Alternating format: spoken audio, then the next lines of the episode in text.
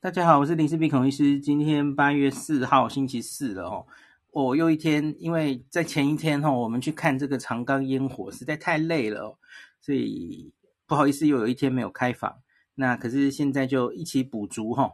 那今天这一集，我们先来讲八月三号星期三这一天我的行程。那这天我是前一天就已经从京都回到东京了哈，我又住在东京车站站前了哦。这次我住 Preso Inn 金王 Presso Inn，就是上次那个 Super Hotel Premier 的斜对面哦。那早上先吃个鳗鱼饭，逛逛附近的八重洲，这个我稍晚再补充。那可是这一天的重点，当然就是要去看长冈烟火。那长冈烟火是非常非常行之有年，而且非常有名的一个烟火哦。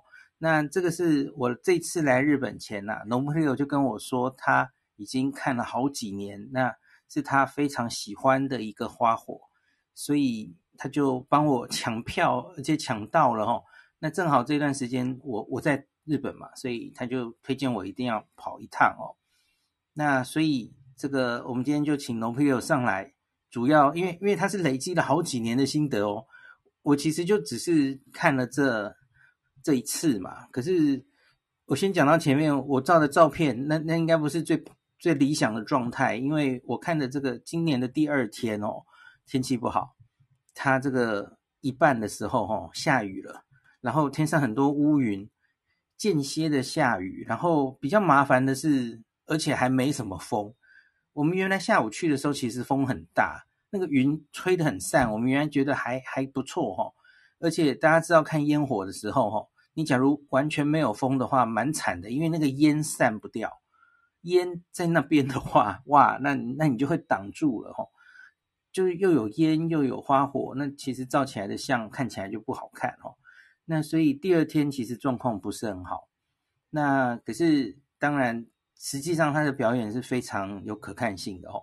那我们是不是就先请龙布黑友来讲一下长冈花火？你已经累积这么多年的。心得了哈，跟大家大概描述一下。好，大家晚安，我是 Nobuhiro。先让我跟大家介，就是介绍一下长冈花火。就是长冈这个大烟火，它每年都在同一个时间举办，不管是假日还是平日，就是八月二号跟三号。其实是有一连串，一号是他们的祭典，那高冈妈子里，然后二号跟三号就是烟火。然后这烟火基本上目前的形态就是都很像啊，就是两天打的烟火差不多，但是中间会有几个。不一样的这个项目会抽换，所以有点像是想吸引观光客。如果你一定想看这个特定的烟火，你可能要两天都来这样子。对，那主要就是几个看点。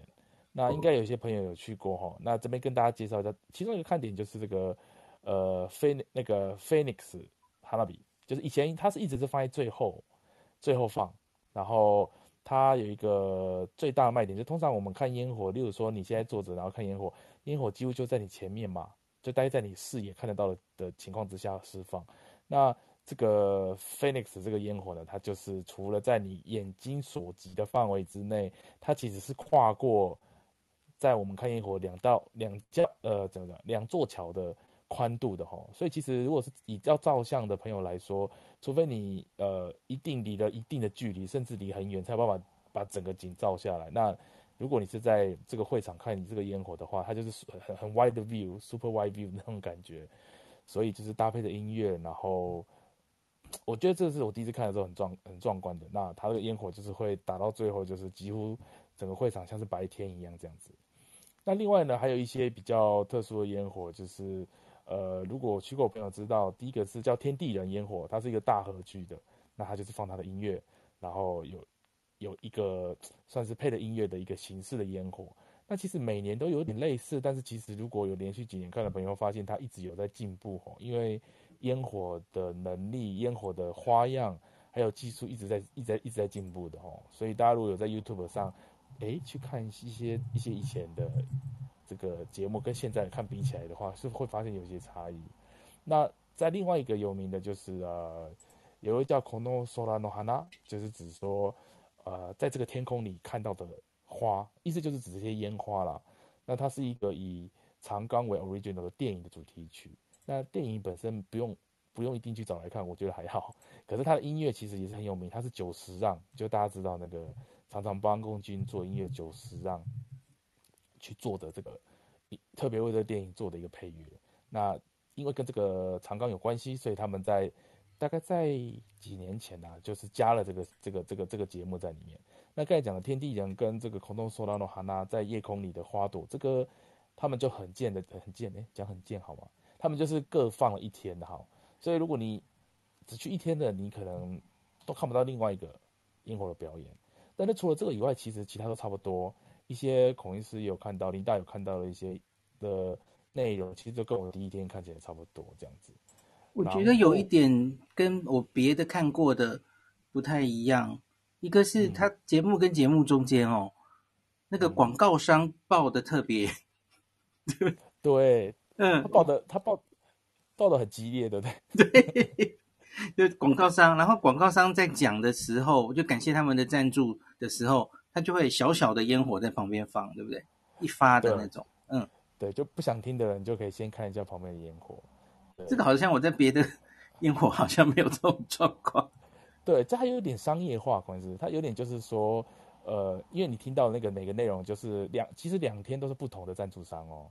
大家就是赞助某一天的某一段烟火这样子，那他就会念一小段他们是谁赞助的，那有些会甚至放音乐嘛，然后讲完之后他就说开始放喽，然后就放，然后放完大概三四分钟，大概就结束之后再讲下一批的时候，其实我觉得很好，因为那个原本积在那里烟就比较机会飘掉，所以你你如果一直放的话，其实如果天气不好，像这次比较比较可惜，就是可能是去看到的就是。湿气比较重，再加上风比较小的状态之下，所以中间有一段，孔医师你有看到，就是它烟火有一半就是被挡掉了，对，就是你看得到烟火，嗯，对，可是你看得到它很漂亮，但是因为前面都是烟，所以不管是要照相的人，就是照不出漂亮的照片啊。对对对，有没有眼睛看有点可惜，虽然你知道它的形状，还好有看到烟呃那个烟火了。那呃，对我刚才讲哪里？对，就像孔医师说，它整个就是下来历时两个小时，但是它其实。中间有可以小小喘气的地方，我觉得还蛮好的。对，那今年可能花样比较少哦。今年主题就是因为睽违三年嘛，吼，所以它很多主题都有讲到啊。这三年来大家应该经历了很多东西，但没有关系，我们现在慢慢走向原来的呃，步步入这个本来的生活的样子，原来生活的样子这样子。有有一个问题我想问你，就是。因为很明显，你在抢位置的时候，你要先抉择，你要抢河岸，这该算南边吗？就是车站长冈 JR 车站的这一侧，哦、或是另外一侧，对，对吧？河的另外一侧。那我我看到有人留言写说，就是内行人应该选另外一侧，然后应该要租车，因为因为多半的人可能因为他他不是开车去的嘛。通常这种那么多人的时候，你开车去可能是也是很难散场，对吧？那所以就直接觉得坐 JR 去就好。那可是有人说，因为风向的关系，本来就应该要在河的另外一边看比较好，你觉得呢？嗯嗯，我觉得因为天气这种东西有时候很难讲，可能是就是风向也不一定完完全全是一定是从我们现在讲哦，你讲的那个。呃，这样来讲，右边右岸通常现在它统一名字叫 A 啦，A B C D 的 A，然后左岸叫 B，通常是这样分。那呃，的确，如果朋友是我一，我觉得他讲的我认同，因为我唯一在两次在 B 岸就是左岸看的，其实其实效果都不错诶，可能就是烟真的的确比较少，可能是季节风向的关系，对。但是其实，但其实我有在 A 也看到很漂亮的过。所以这其实很难讲。如果说今天它的风向是，我也知道就是无关嘛，风可能比较大，或者是它是沿着河这样吹的话，其实两边都可以看到漂亮的烟火。但是它如果是往其中一边飘的时候，那一边就很倒霉。对，所以我我觉得那个如果这样留言的朋友，应该他应该是很内行，或者是说他他的意思是说，例如说开车过去，他不一定要那么靠近会场。有些人他为了要抓到这个烟火的整个景，他会是在。离比较远的地方，就是例如说，我记得他后面还有一个运动场。我那时候去 B 岸的时候，离那个运动场其实有一段距离哦。可是你这样比较容易把整个烟火都拍下来。那刚才孔医师有提到一点，这个这个抢位置哦，这个有需要一点运气，你知道吗？因为他他很久以前是先抢先赢，就是时间到，大家就是你知道边守边发抖，然后然后那个那个系统会荡下来，然后去抢。但是他近年来就已经改成，呃，可能在一定期限之前，大家先去填志愿的那种感觉。我想要填第一志愿是这里，我想要填第二志愿是这里，然后填完之后，你只能看你有没有被抽到。那如果你被抽到，你有可能是第一志愿，你又选 B，你就可能是 B；如果没有，你可能是你的下一个志愿。那每一个案都有非常多的不同的的位置，有些是放在地上，一个像 pallet，大家就是很像在赏花那种感觉的一格一格的位置，也有像孔医师这次坐的椅子的位置，也有像我这次第二天坐的，像有点像比较低的板凳，有些有桌子，孔医师你有看到有些还有桌子，就是放桌子在那边，所以你只能选两个的时候，其实呃。就是左按右按的话，选起来的话，真的是有点难以抉择啦。而且尤其是如果不是开车的朋友，是建议，呃，A 案离离车站比较近那个按，你回去的速度真的会比较快。因为可能是我前一天还没去的时候，我前一天去，我是在另外一边的话，我整个回到车站时间比你这这次我们真的晚了大概一小时到一个半小时。所以你前天晚上是在 B 呀？我前天晚上在 B 案。Okay, 然后在 B 案的时候.但是我你你都已经到，你都已经快到车站的时候，其实我那个时候还被挤在彼岸的嗯嗯嗯。桥桥的那一端，我大概十点十五分才开始从过桥，然后那个桥走过去很很多的时候，大概要走二十到三十分钟，嗯，所以其实真的如同朋友说，如果是开车的话，你就停在左边，你有办法停在左边，那你就可以开车，但是开车其实我觉得因为今年人比较没有那么多啊，孔医师，所以其实。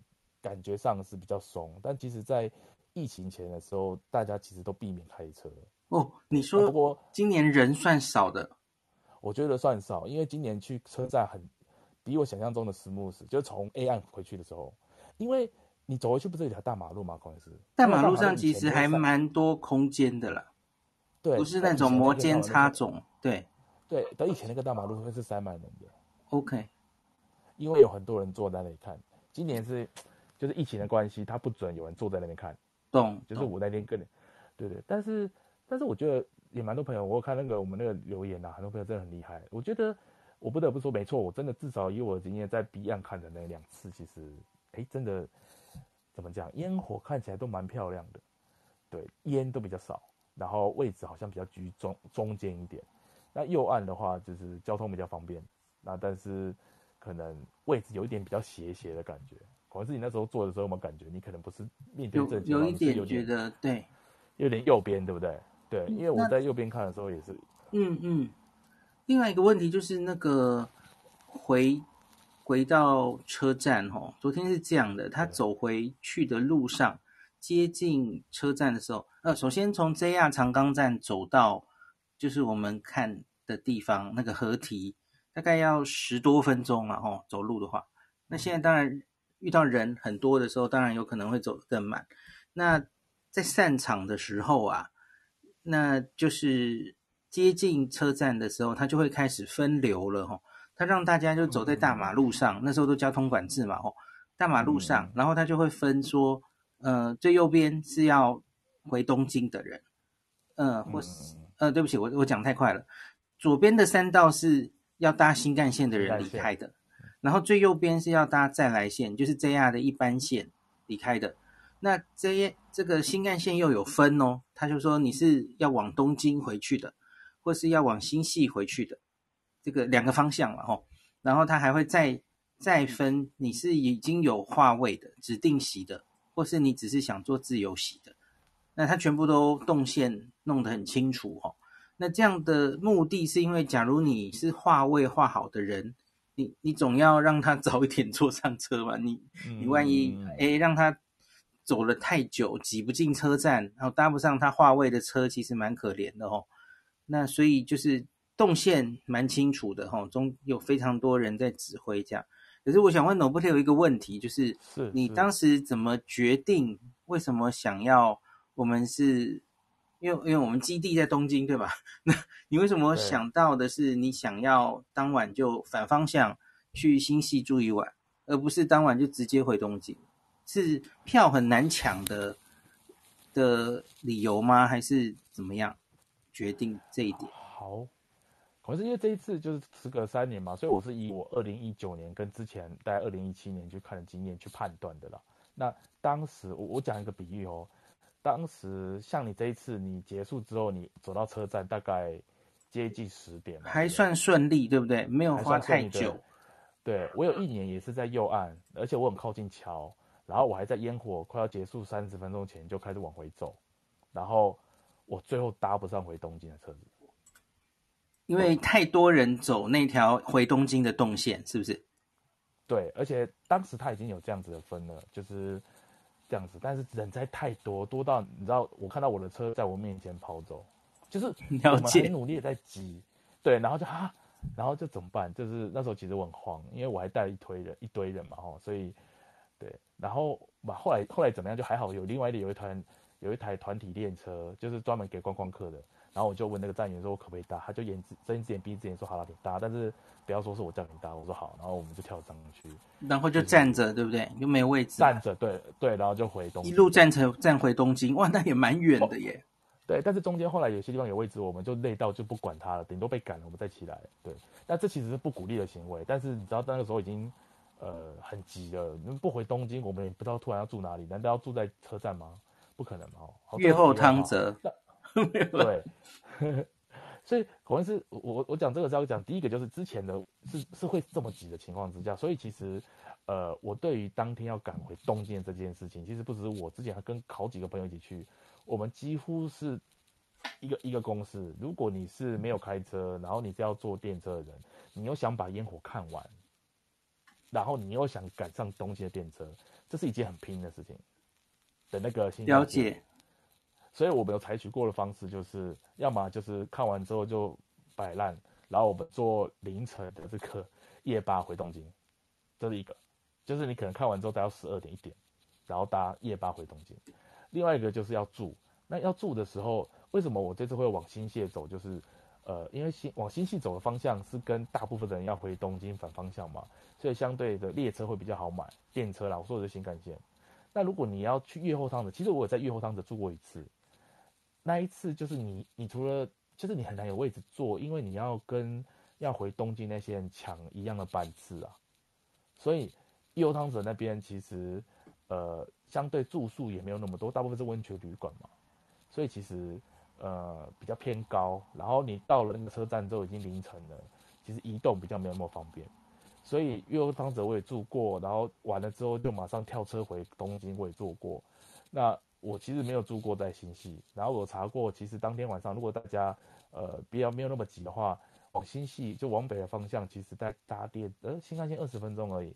那它也是一个大城市，算是大的城市。那大家其实如果之后要去往那边选，其实也可以。例如说住了隔天早上起来，想去佐渡岛的人可以去佐渡岛啊，或者是说想在那附近走一走，或者是像我上次去的月冈温泉，其实我觉得都还蛮蛮不错的。那除此之外，因为新潟的关系，因为都是新潟县里面，所以他们其实开了好几班自由席的车，就是孔文是昨天搭那班不是。我搭的那班就是就是全车自由席，就是车子来的时候一个人都没有，然后全部人就塞上去，然后他应该就是只开呃长冈往北站这个燕三条，再往往北站到新潟这样子。所以孔文师问我说，为什么会没有直接回东京的话，是我按依照以前的经验来看，我觉得应该会塞到很严重。所以你看那时候我拿的票，我画的票其实都还往后画，我甚至最悲观想说回新潟会不会画到十一点这样子。那最后今年看起来是因为人潮，我觉得他们位置也摆的没有去年的多，呃，不是去年，就是去之前这个之前呃疫情前的那些位置多。那二来是他所有的位置都画成有料席，不像以前可能有一些是无聊的地方，所以就会塞满人哦。所以还有整个从长冈站到会场马路上会塞满人的民众，对啊，所以我觉得是今年是也不能说太幸运啊，就是人潮。没有那么多。那如果之后有在听的朋友，你们要去的话，诶，还是建议可以的话，就是住一晚会比较好。那如果真的要回东京的话，可能就要抱着，呃，你最后一小段烟火，可能二十分钟到三十分钟，可能来不及看。对，不过制制作单位，呃，不是制作单位，主办单位已经很贴心的做了一个调整。可能是以前这个 Phoenix 啊，就是你看那个平原翎象那首 Jupiter，他以前都是在最后一首放的，但是他提早放了这一次。对，他大概在四五三四年前他提早放，为什么？因为他发现所有的人都看完那个之后，然后往回走，那个真的是塞爆了，大家都想看那个，所以他这次就提。这几年之后就改成提早放，嗯、所以有人看完看完这个就已经先走了，对，就先走，所以可能这就是一个一个错一个做法了，让大家可以分流这样子，对啊，所以这次才会想说，哎，那就往新潟走走看这样子，因为悠悠汤泽我有想过，但是订不到，那个位那个房间真的很难订，那时候后来有一些房间跑出来，是因为后来可能是那个疫情起来了嘛，所以有些人还是很在意，所以他没有来。所以其实房间才慢慢出来，不然之前几乎就是到前一天都找不到房间可以住。因为这个我昨天看到的人潮已经算少了，可是我觉得还是蛮多的耶。特别是哎，这个疫情在很严重的时候，看到街上这么多人，心里其实还是会毛毛的，毛毛的。但是比较起来算是少的啊。对，因为我之前你不是看到我们那时候就有三，它有分三个。分不有个地方让我们走到马路上左边跟右边，然后再来建个新干线，你不觉得这次很顺吗？走过去几乎就一直往前走吗？但是以前我们是会塞住的，就是就大家很紧张，车子快到，但是我却没办法前进，因为前面塞了更多人，这样子，所以也是好事啦。这次没有塞到，要体验这个东西也是比较好的。但是如果之后，哎，有爱的朋友可能还是要在这个怎么讲？可以再规划一下这样子，然后很推荐给大家这个这个长冈烟火，因为他我很喜欢他的一个主题，他就是说，诶，他希望因为长冈那边好像有发生过地震，所以他的那个烟火有部分是慰灵的烟火，就是说啊，希望这个一切都可以安平安。那一方面是他好像有经历过空袭，那所以他有一个算是一个 image，他就是说，哎，希望这个全世界上全世界的这个炸弹都可以变成烟火，然后释放在天空中，那有多好。意思就是说，不要是用炸弹互相攻击或者怎么样的，就就那个时候日本的历史背景，就是战争的一些一些一些平民的一些感想嘛，这样子。所以那边我觉得还蛮不错的。如果有机会以后大家来日本玩，真的有碰到八月二号、三号，然后你你也是有朋友有办法可以帮你事先买到票的话，就是很很欢迎呃很呃很推荐大家可以来。这是一个观光客可能，除非大家就是。好像可以跟团啦，但是我们跟过都不太知道。如果有知道朋友，也可以跟大家分享。以上，这个订票是什么时候订？每一年的是固定的时间吗？订票今年大概是五月底六月初开始，让大家先填志愿。嗯嗯。然后填完志愿之后，他会就像会先放榜第一次，然后如果你落榜之后，他就有第二轮。第二轮就是.第二轮就是先抢先赢。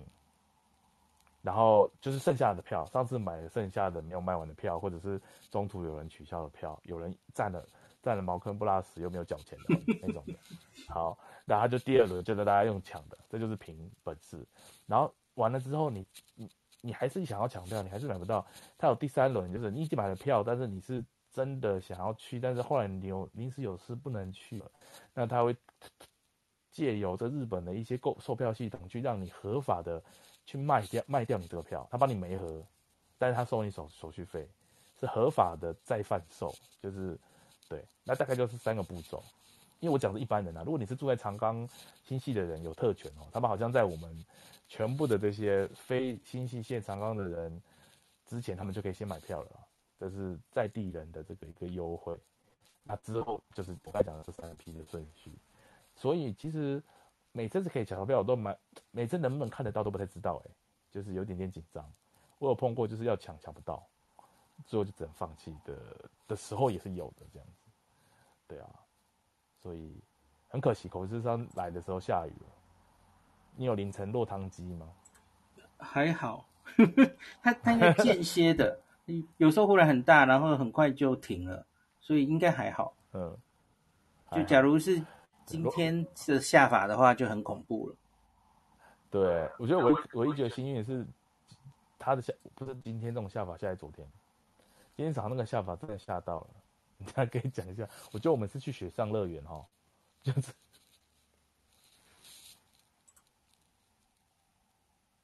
我喂，没声音，所以喂，听得到吗？刚刚没有声音，现在没有声音。好啊，对啊，所以对啊，就是如果大家有兴趣可以查一下，他那些 live 好像都还放在这个网络上哦，所以大家可以查一下，是官方的长冈烟火的这个花火的这个官方。然后网络上有非常多人都会拍拍这个影片，那大家可以参考一下，搭配着音乐看。那看荧幕上还是很漂亮，但是到实际看真的是那烟火就是很高啊，可能是脖子会有点酸，就是是要抬起来。对，因为它离你还蛮近的这样子。以上我讲完了，好，感谢 No Hero，。然后接下来我就补充一下，去我们这天，然后结果就是往跟一般人的反方向反的哦，我们就到新潟。到新潟的时候，我其实已经很累了。那个我们订了一间这个 Super Hotel，那可是这个 Super Hotel 离车站哦，它在官网上声称是走九分钟。其实基本上我自己定的话了哈，我通常不会走九分钟的的旅馆，因为那个九分钟通常可能是日本人快步走的九分钟，哦，那种写四五分钟，其实搞不好实际上大概是七八九分钟这样，那都可以写到九分钟了，那其实不太妙哦。那农会有说从这个地图上看好像还好这样，结果我们最后其实因为回去。出站的时候都很累了，那时候又在下雨，哇！结果真的是哇，觉得好远哦。那可是 Super Hotel 的早餐不错，这个明天那一集再跟大家讲哦。好，那我现在补一下，这个今天一早我我怎么到长冈花火的？前面我在干嘛？吼，好，那个我住东京嘛，然后我这次还是住八重洲口的。这个旅馆，因为我上次住 Super Hotel 的时候，我就瞄到斜对面有一个金王 Presso Inn，也是八重洲前。那我就想，哎，这两间旅馆立地条件一样，我就也来住住看好了哈。那这一天早上就先吃早餐。我我我前天一集好像有跟大家讲说，只以硬体条件而言，呃，Presso Inn 好像大一点点了哈。可是我觉得有一个很大的差别哦。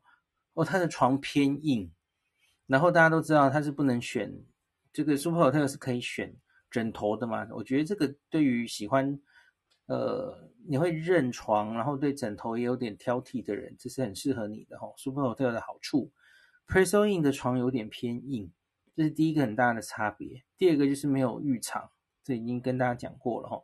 好，第三个差别，第三个差别，早餐逊很多很多。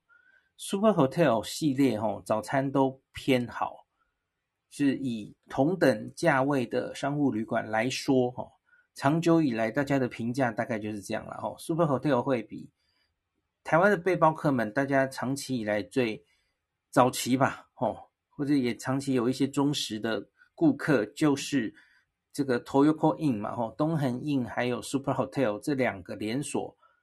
那当然后后来这几年有很多竞争者了哈，也各自有各自的优优点。那可是这两家最传统的哈，很多始终支持者啊。那 Super Hotel 通常早餐会比 Toyo Coin 好一些的哈。那所以特别是在比较郊区的、比较呃在地的这些 Super Hotel，它可能要抢抢生意吧。像我们住的这一间新系的。诶，它就有比较好的一些早餐，这个明天再讲。那金王 Presso Inn 早餐就完全乏善可陈哦，跟跟我偶尔会住到的一些商务旅馆就很像哦。那首先，它这个早餐其实就是 complimentary，就是你你订房就有的。那这种早餐通常都不会好到哪里去了哈，因为就是很基本的。那它这个早餐大概就只是假筹吧哎这样。东西真的少少的啦哈，它是有个咖喱啦哈，那可是饮料选择也不多，然后热食其实只有一个，每天可能会换啦。我吃到这这天是鸡肉哦，热食就只有鸡肉而已哦，其他就是很简单的沙拉，几种面包，然后有个咖喱，没了，讲完了，就这样而已，很简单这样子哦。那所以早餐它完全输给 Super Hotel，当然这一间 Super Hotel Premier 我我没有吃啊，哦，可是我相信它应该差不到哪里去哦。跟从这个其他的 Super Hotel 的表现 看起来这样哈、哦，所以你在选择这两间的时候，我就是以上的这个差别跟大家分享哦。好，那吃完早餐呢？因为我跟 n o p l i o 是约下午才集合，啊、在东京车站，他他启动这个 JR 呃 JR East 的五天 Pass，那是新系长野区间的这一张哦。那这张我之前哦，昨天在脸书有跟大家说哈、哦，这张其实已经在疫情期间有很大的变化哦，它开放给这个。只要有护照的外国人，住在日本的外国人，像农夫有这样的也都可以用哦。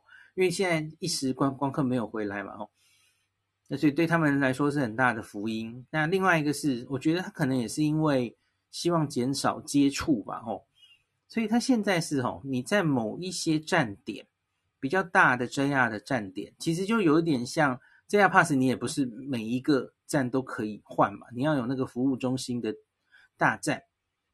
那当然就是什么新宿、东京站、池袋站等等的吼，这些大站会有有这个 JR East Pass 的字样的自动贩卖机，然后它下面会有一个可以读护照的一个设设备。那我在新系隔天也有看到哦，所以你可以在这一些大站。直接用你的护照买 JR East 的的这些周游券哦，我觉得变得方便非常多，可以买，然后呢，你也可以直接定位。以前我们定位不是要不是去绿色窗口划位，要不是就是你可以用 a k i n e t o 嘛，吼，那 a k i n e t o 的日文网页或是 JR East 有特别做一个英文版的，针对外国人的那个比较难用了吼。就是这几种方式，你可以先划位，然后用你已经你你定先付钱，然后然后到的真的柜台的时候，你再出示当时定位的信用卡，那他就会把你的钱退掉，然后把票都给你。这是以前疫情前我们做这个 JR East 相关的使用方式哈。那可是现在呢，有更方便了哈。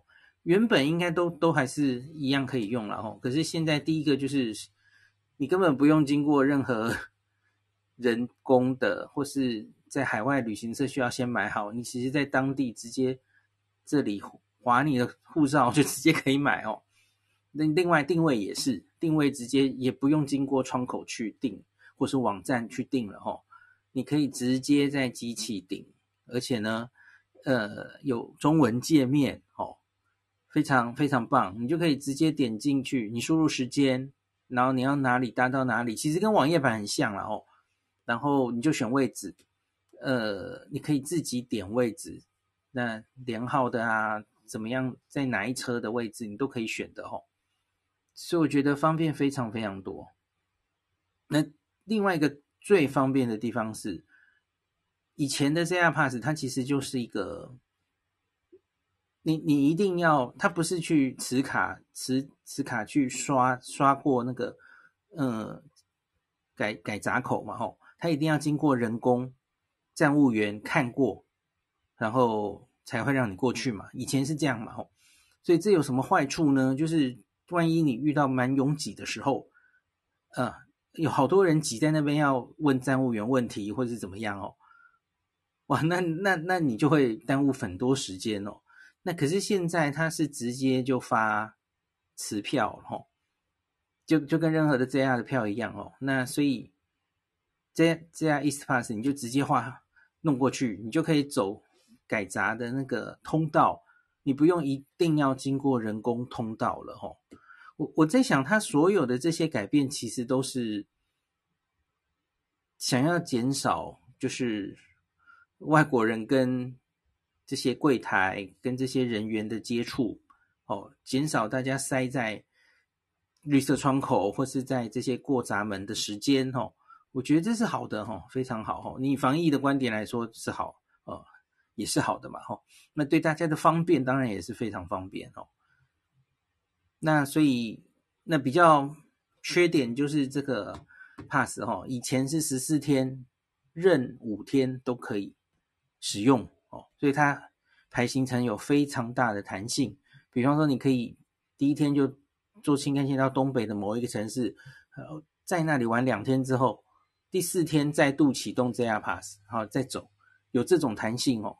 可是现在他就很烦，他就一定要你连续五天使用哦。我我不知道以后真的观光客又回来之后，他会不会呃又又改回来哦，从善如流？我不知道哦，因为你现在这样子的词条，然后要任启动五天，我不知道他们改的心态是不是因为这样词条之后很难在技术上做出十四天内任启动五天可以刷。就是可以刷刷这个词条，我觉得是不是技术问题让他们做不到了哈？那就就有点麻烦了哈。那这个 pass 改成十四天只有五天可以连续五天可以用，真的是有点废掉它最非常吸引人的地方，这样子哈，有点可惜哈。那就看看以后会不会再改变了哈。好，那我怎么讲半天讲到这？好，我要讲早上我才去做了什么了哈。呃，因为早上我主要要做两件事。第一件事情就是先逛一下八重洲附近，因为八重洲的这地下街，我觉得其实还不错诶。我我先吃了拉面嘛，哦，那可是其实它的一般的店，就是这几年也都有 renew 了哦。其实还蛮多可以逛的店哦，所以你住在这八重洲这一边的旅馆，八重洲地下街其实有蛮多店可以逛。那我有看到一个是 Don Quijote，我不是跟大家说这个 Don Quijote 好逊哦，怎么开这么营业时间这么短哦？结果等到他开了，我发现他是专门卖酒的，卖酒的 Don Quijote，还有还有一个卖什么的？哎，我看一下照片，有点忘记了。好，在我找照片之之前先，先先讲别的好了哦。那我还往北逛了一个有趣的东西，大家应该记得我跟大家讲过吼，几年之后啊，这个东京，呃，不是东京，是全日本最高的建筑，当将会出现在东京车站的北边，这个日本桥口那边吼，北边那那里一会有一个叫做东京火炬的一栋全日本最高的高楼吼，Tokyo Torch，那。可是呢，现在那里其实已经盖起来了一栋。那整个 Tokyo Torch 那个现在预定要建设的地方，吼，那里现在是一个公园这样子，吼。那在它的隔壁呢，其实已经有两个设施已经做好了，吼，一个是 Tokyo Torch 的 Terrace，那就是一些露天的几个餐厅，那现在都都已经整建好了。那另外有一个非常高的是黑色的，黑色的建筑，那它叫做也是 Tokyo Torch 的建设的一部分，所以它以后将会是等于是双子大楼了吼。那已经可以想象出来，左边角有一栋红色的像火炬一样的大楼，然后绿右边这栋偏黑色、黑蓝色已经盖好这栋大楼吼，两栋大楼在一起的话会蛮壮观的吼。那它叫做永代桥吧，Tokyo Torch 的永代桥大楼，这样子。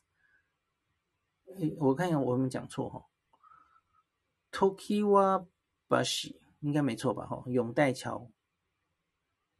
诶，Tokiwa 哇是代吗？等一下，哦查一下中文。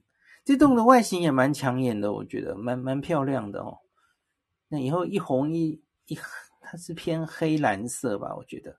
那外形蛮漂亮的，然后在这一个广场啊，这个广场往后看就可以看到后面的文华东方所在的那栋高楼，那所以我觉得还蛮漂亮的。这这里走过去到日本桥其实已经很近了嘛，吼。然后，嗯，期待东京火炬以后建起来之后，这里又会变得蛮热闹的，吼。只是我不确定东京火炬里面以未来是。以这个办公大楼为主，还是会有蛮多商业设施的哦。现在这个，嗯，我一直找不到它的中文是什么。是永代桥吗？大楼它其实商店不是非常多，嗯，所以现在还没有特别好逛。那等到 Tokyo Touch 出来之后，也许会改变吧。吼，好，我找不到那个中文是什么，反正就是，呃，到哪去了？嗯哼哼。Tokyo Touch 的 Tokiwabashi Tower，嗯，好，这已经盖好了。好，那我再继续逛八重洲地下的其他一一些商店，吼，嗯，我正在看我的照片，等一下，这它这下面哦有百文百元商店，然后我刚刚说的通体是这样的，一边是卖酒的通体，一边是卖。果子哦，就是 土产甜点，那个小果子的这种，这这个两个 token 这样子哈、哦。好了，下面其实也有邮局，所以其实还还蛮多东西可以逛的哦。还有一间在走向这个旅馆的路途上哦，你会遇到一间还蛮大的，这是专门卖北海道的产品的一个地方哈，它叫 Hokkaido Foodist。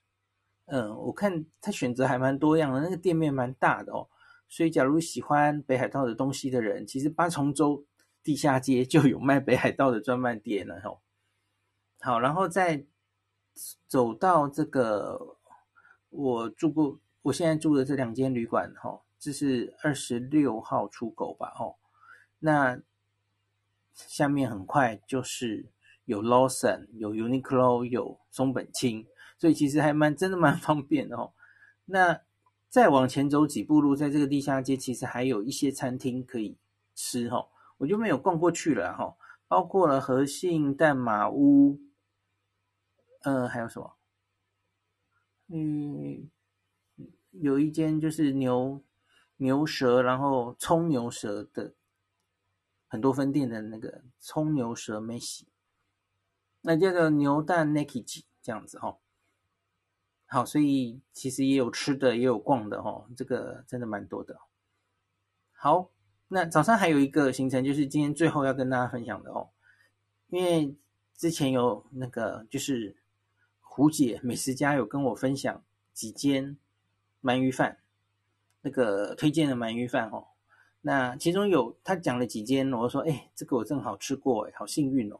那有一间叫做这个哈西莫多。然后我就说我吃过了，可是他说不是不是，那个现在分数比较高的哦，然后比较有名的是应该是他的在下一代出来开的哦，然后他就开在东京车站八重洲，那所以这交通非常方便哦，那所以大家一定常经过东京嘛哦，那八重洲口八重洲口的对面有一家很大的拉比那个电器行，我不知道大家知不知道哦。一整栋 都是哦，在那个拉比的右边的巷子走进去，很快就到了哈，所以交通非常方便。他跟我说，那那里有一间好好吃的鳗鱼饭，那所以我当然就要，哎，很有兴趣，就去想去试试看嘛哈。好，结果就去了那间鳗鱼饭哦，它是早上十一点开。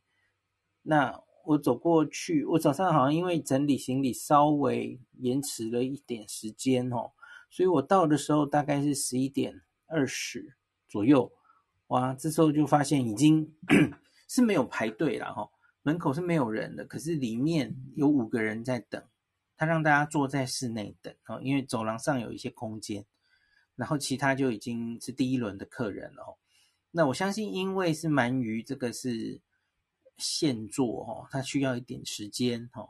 我去过几家比较有名的鳗鱼店。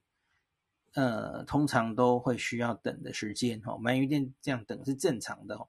太快搬出来，我反而会觉得担心这样子哦。